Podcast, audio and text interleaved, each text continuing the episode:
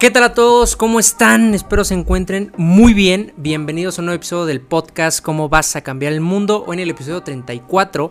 Y antes que nada, antes de empezar, quiero avisarles porque no sé si ya todos se enteraron, si todos saben que movimos el día de publicación de este podcast para el día lunes por algunas complicaciones que he tenido para grabar por un poco el ruido y el movimiento en la semana, pues eh, cambiamos el, día de publicación del podcast para el día lunes para que todos estén al pendiente. Eh, ya saben, en todas las plataformas en, lo que, en las que los publicamos. En Spotify lo pueden escuchar.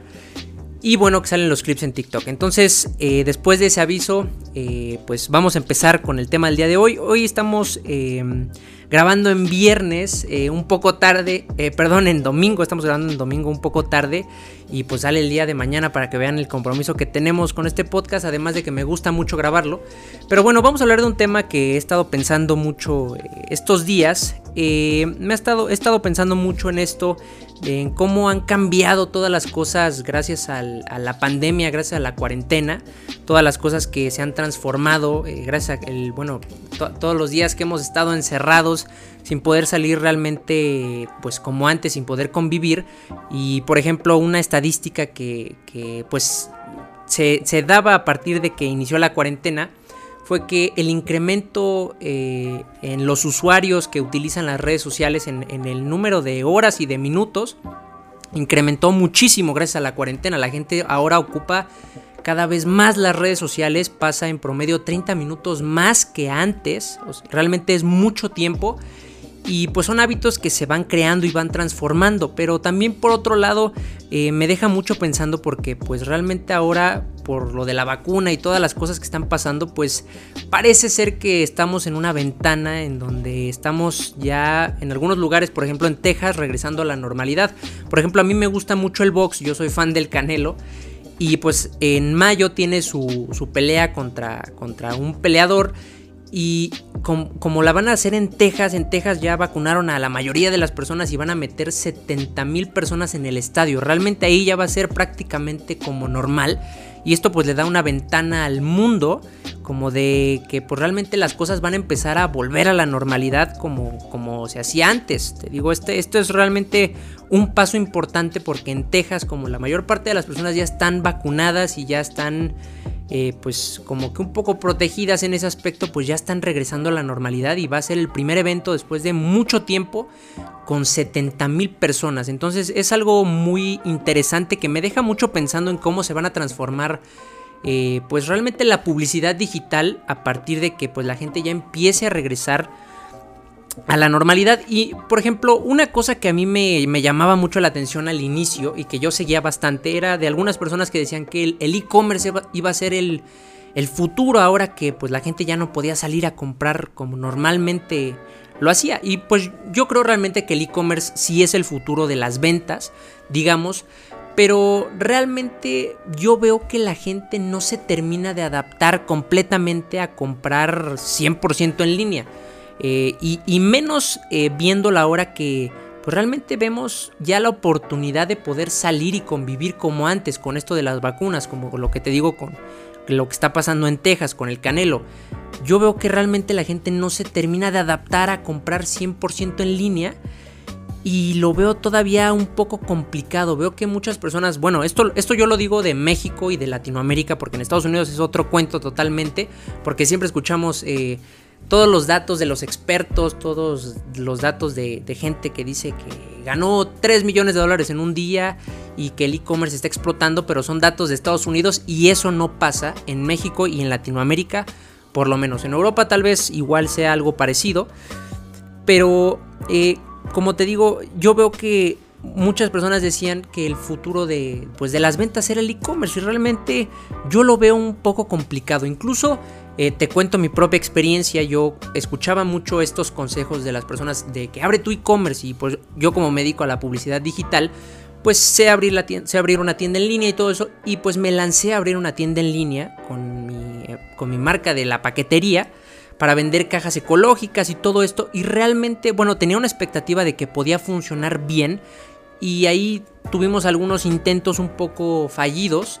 Pero realmente nunca funcionó eh, vender las cajas totalmente en línea, en el e-commerce. Cuando yo pasaba al, local eh, de la competencia cuando pasaba por ahí, cuando veía el local en físico de la competencia de la venta de cajas, veía el lugar atascado.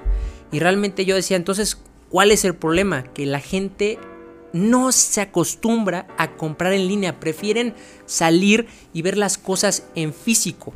Es algo muy complejo y que, y que realmente te digo, ahora que vemos la ventana de que ya se van a volver las cosas un poco a la normalidad, pues yo creo que pues tenemos que ver la forma en cómo se transforman todas estas cosas para, para, para, adaptarnos mejor. Y te digo, mira, por ejemplo, yo sé que, bueno, muchos negocios salieron afectados gracias a que, pues la gente no podía salir, porque realmente, bueno, eh, abrir una tienda en línea tampoco es tan fácil y realmente los, los negocios que realmente ganaron con el e-commerce fueron los que ya tenían una marca posicionada, que ya a lo mejor tenían eh, un producto que se vendía mucho, que mucha gente conocía y se adaptaron y abrieron un e-commerce y como la gente ya los conocía, su marca ya generaba confianza, ya la gente la, identificaba, pues como tenían esa necesidad, digamos, las personas de comprar ese mismo producto, pues lo compraban por su e-commerce. Pero si tú hoy abres una tienda en línea o, o, iniciaste una tienda en línea, aunque vendieras un muy buen producto, pero la gente realmente no te conoce, va a ser muy difícil que funcione. De hecho, yo me atrevo a decir que yo creo que es más probable en México y en Latinoamérica que abras un local físico. Es más probable que funcione un local físico que una tienda en línea si nadie te conoce, porque la gran diferencia es que las personas lo que quieren es ver el producto, quieren eh, ver sus características y, cuando estás en, en físico, pues la gente en ese momento ve si realmente es un buen producto, si realmente la convence, si hace algo bueno por, por esa persona, si le sirve, y en ese momento decide y lo compra. Pero en línea es muy distinto porque, pues en primera la confianza es súper importante, también si no tienes un buen producto, pues también afecta. Y la gente pues realmente duda mucho y, y dice, bueno, algo de un producto me interesó, pero no sé si es seguro comprar con esta tienda o no. Y también hay otro factor que es que, te digo, mira, en, siempre que escuchamos las estadísticas de otros países, de otros, bueno, realmente casi todas las estadísticas de e-commerce y de marketing digital y de las cosas que escuchamos son con referencia a Estados Unidos, pero eh, realmente en México, hablando, hablando desde mi experiencia, la gente no se termina de adaptar y muchas veces no, no solamente no confía en una tienda en línea, sino no entienden bien cómo comprar. Te digo, otra cosa que, que, escuchaba mucho eh, a partir de que inició esto del e-commerce, el boom del e-commerce, era la automatización de las cosas, que eh, eh, utiliza un chatbot, haz ciertas cosas para que tus campañas en Facebook te den ventas automáticas y realmente cuando te pones a hacer las cosas, eso no funciona. la automatización realmente en México no funciona es muy complicado para que tú logres tener un sistema automatizado de ventas. De verdad necesitas tener una marca impecable, una construcción de marca increíble, demasiada confianza con la gente para que realmente con un chatbot que te va a responder ciertas preguntas, te compre.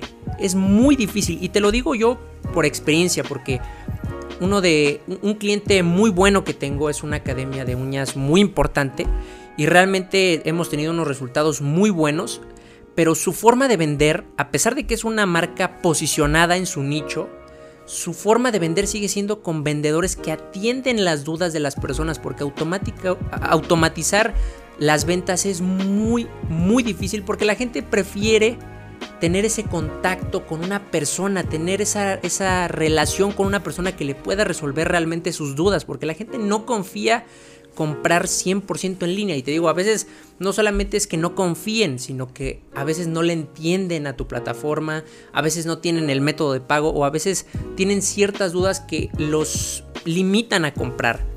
Entonces es muy complicado esto.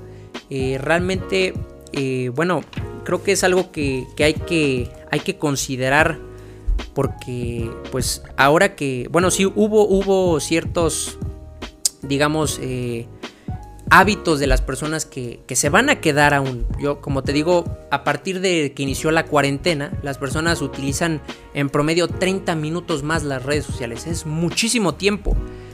Y bueno, obviamente cuando todo regrese un poco a la normalidad, estos hábitos pues tal vez eh, van a va a bajar un poco el consumo de las redes sociales, pero yo siento que este hábito de usar redes, de ver Instagram, TikTok, pues se va a mantener, pero realmente que la gente compre 100% en línea, que una marca funcione muy fácilmente con publicidad digital va a ser muy complicado.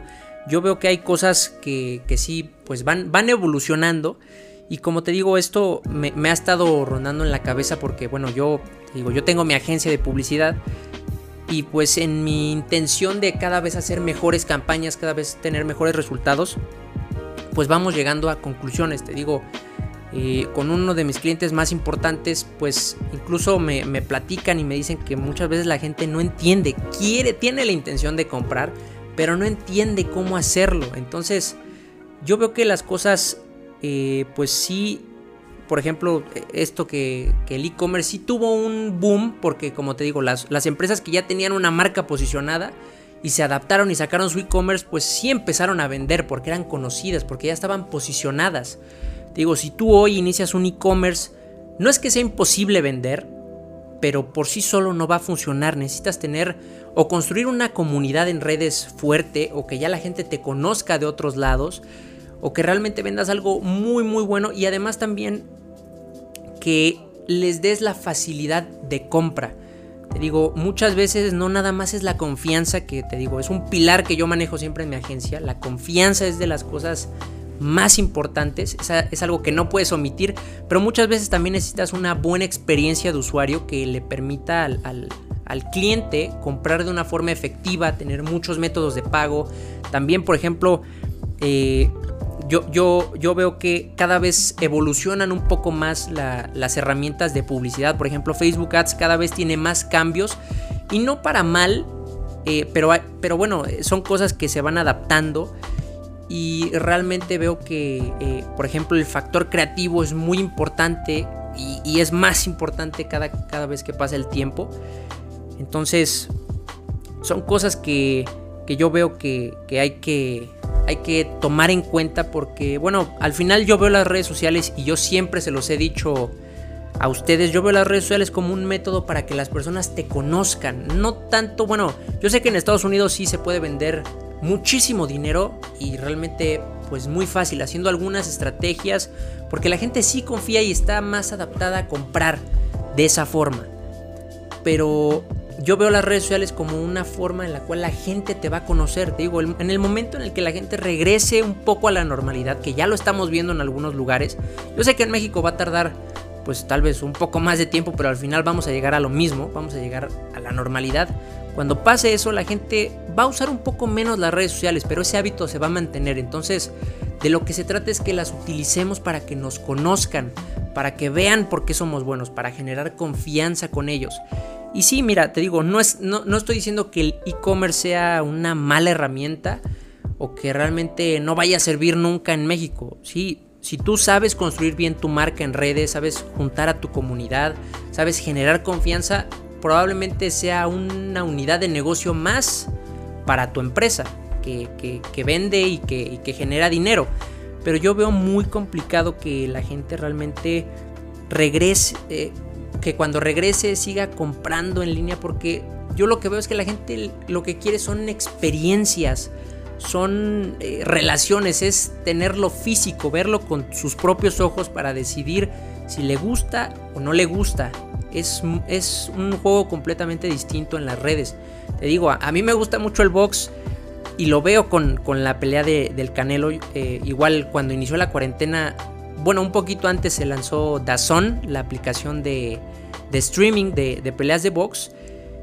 Y a pesar de eso, sí tuvo un gran impacto y sí tuvo un gran boom en Estados Unidos y en algunos otros países pero la gente, y ahorita se demostró más que nunca, la gente está deseosa y, le gusta más ver las cosas en vivo, tener las experiencias, tener eh, las relaciones con otras personas. Eso es lo que la gente quiere y eso se está viendo ahorita que prácticamente rompieron récord de ventas en sus boletos porque ya se puede estar en físico en Texas.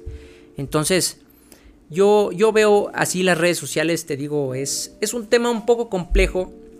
Yo, como te digo, yo veo las redes como una, un método para que la gente te conozca, porque la gente no va a dejar de usar las redes sociales. Entonces, generar tu marca ahí, generar confianza, lo que siempre les digo, eh, eh, no, no quiero ser repetitivo en todos los temas que hago, pero me gusta decir las mismas cosas de maneras distintas porque veo que tenemos muchas confusiones eh, en cómo hacer las cosas. Pensamos que abrir un e-commerce y vamos a empezar a vender cosas como locos. Porque vemos algunos videos de personas que ya vendí tantos miles de pesos en un día. Pero realmente eso no pasa. Necesitas tener mucha confianza con la gente. Y a veces ya no es suficiente con eso, sino tener una experiencia que facilite la compra y que se le haga fácil a las personas porque no estamos realmente acostumbrados. Y a pesar de todos los cambios que hemos vivido, la gente sigue sin adaptarse al 100% a comprar en línea. Se les hace complicado, te digo. Al final quieren eh, que una persona les resuelva las dudas. Te digo, con un cliente, esa es su forma de vender. Hemos tratado y tratado de eh, automatizar un poco más las ventas, que caigan sin tener que, ah, sin que la persona platique con un vendedor.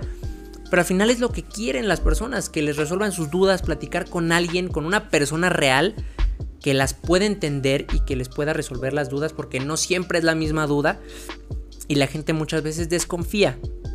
Y si tiene de la mano a una persona que le pueda ayudar en el proceso de compra, pues es mucho mejor. Entonces, eh, es, el tema que les quería decir hoy. Yo veo que, bueno, e, es impredecible todas las cosas que, vayan a pasar realmente. Eh, no sabemos si cuando regresemos todos a la normalidad, pues va a seguir el e-commerce igual, o va a seguir creciendo, o va a bajar un poco. Realmente no, no, no sabemos qué es lo que va a pasar, pero yo siempre soy partidario de que analicemos lo que pasa en nuestros mercados. Siempre escuchamos los mismos datos de Estados Unidos, cuando en Estados Unidos es otro cuento totalmente distinto. Eh, siempre escucho estos datos que, bueno, sí, obviamente impresionan demasiado. De que, por ejemplo, Logan Paul vendió 3 millones de dólares en un día vendiendo eh, NFTs. Pero realmente analízalo y eso no pasa en México. Tenemos a youtubers igual muy famosos con millones y millones de suscriptores y no logran esos números porque el mercado no está adaptado a eso. Entonces, tenemos que adaptar nuestra publicidad, nuestros productos, nuestras ofertas, la forma de vender a nuestro mercado. Y yo veo que no se terminan de adaptar 100% a comprar en línea.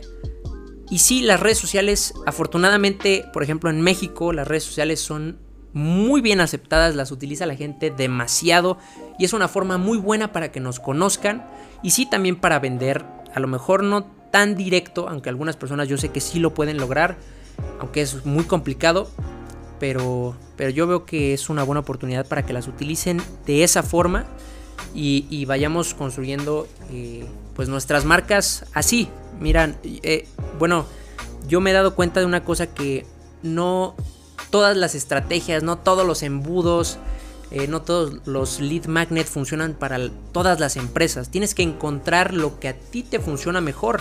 A veces es tu comunidad que conecta muy bien contigo, a veces es el producto que tienes, a veces también es la forma en la que se lo muestras a las personas, la publicidad.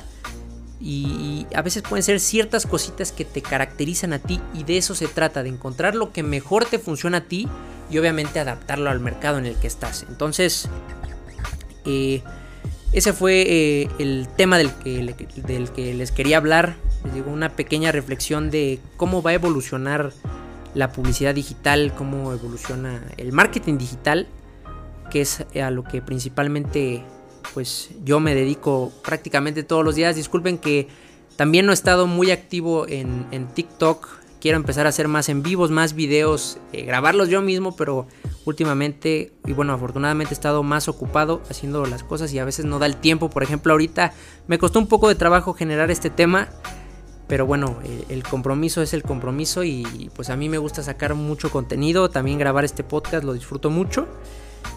Y pues bueno, espero que lo puedan escuchar. Eh, ya para terminar nada más, Eh, les digo que lo pueden escuchar en todas las plataformas que les voy a dejar por aquí. Escúchenlo en Spotify y en Google Podcast, en todas las plataformas que les dejo por aquí. Y también síganme en mis redes sociales eh, para, para más contenido de mucha calidad. Espero que les haya gustado y yo nada más los dejo con esta pregunta que siempre les hago. ¿Cómo vas a ser tú para cambiar el mundo? Hasta luego.